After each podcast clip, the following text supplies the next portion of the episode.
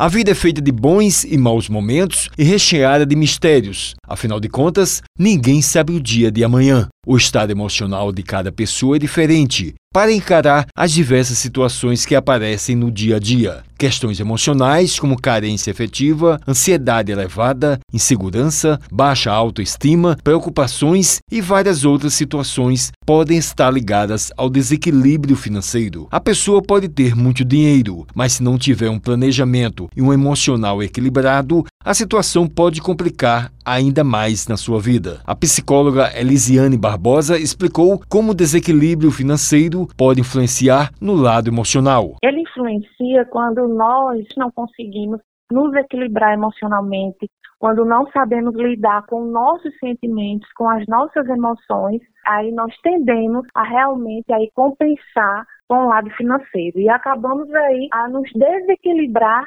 emocionalmente também com essa compensação. Em vez de nós procurarmos trabalhar nossas emoções, entender o que estamos sentindo e o que fazer com o que estamos sentindo, nós nos direcionamos aí para o lado é, financeiro e acabamos aí nos prejudicando. Um dos exemplos é as pessoas que fumam e que bebem. A especialista disse como equilibrar e conviver com os dois lados é exatamente aprendendo a lidar com as suas emoções negativas, com os seus sentimentos negativos. Nós só conseguimos isso a partir do autoconhecimento, é quando você para e entende a necessidade de se conhecer. Depois, você consegue aí ampliar sua percepção mental. Se você está bem emocionalmente, se você está se entendendo, está equilibrado emocionalmente, com certeza você não vai se desequilibrar financeiramente. Ela ressaltou a importância da ajuda de um profissional e quais as orientações para que possamos ter uma vida mais saudável. É importantíssima a ajuda de um profissional, porque lá você vai ter essa oportunidade de trabalhar as emoções sendo orientado por um profissional.